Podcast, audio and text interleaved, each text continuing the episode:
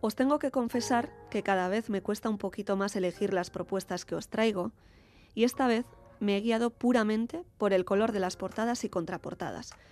Me suele gustar que todo sea del mismo color, como una manta que cubre las páginas.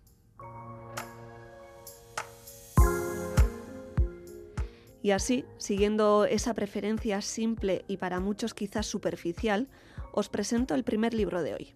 Es completamente negro y muy finito, algo que, mira, a veces cuando no nos apetece abrir el típico tocho, pues entra bien.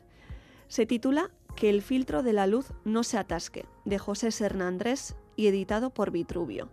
Y así de primeras, pues llama la atención y cuando lo abres, la sorpresa es mayor porque, ojo, se trata de poesía.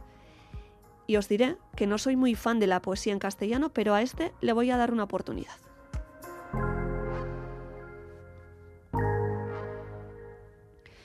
Vamos con el segundo. La cubierta es ideal, fantasía. Todo de un color verde con mezclas amarillas que recuerda un poco a las orillas del mar.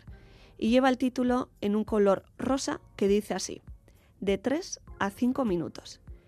Y a mí ya me transporta a la playa, a la calma y al placer del sol en la cara mientras lees. Pero no estamos en la playa ni mucho menos, así que atentos. La escritora es la madrileña Reyes Navas Montalvo, esta es su segunda novela y cuenta la historia de la pérdida de su primer hijo Hugo de apenas 20 meses tras caer a una piscina. Una historia, según Barbarie Editora, de agua y raíces. Se lleva bastantes puntos este. Pero vamos con la última propuesta y como siempre mi favorita.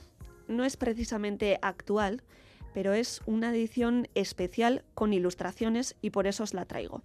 Es una manera renovada de leer a Simone de Beauvoir, La mujer rota, ilustrado por Sara Herranz. Si todavía no seguís a esta ilustradora en redes, ya estáis tardando o os podéis comprar el libro, porque con su trazo sutil y minimalista transforma este referente feminista del siglo XX en un clásico contemporáneo, una historia que sigue vigente y que dice así.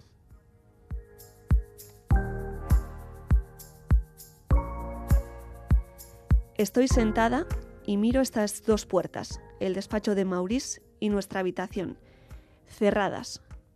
Una puerta cerrada. No se abrirá si no me muevo, jamás. Detener el tiempo y la vida. Pero sé que me moveré. La puerta se abrirá lentamente y veré lo que hay detrás. Es el porvenir abriéndose lentamente, implacablemente. Y estoy en el umbral.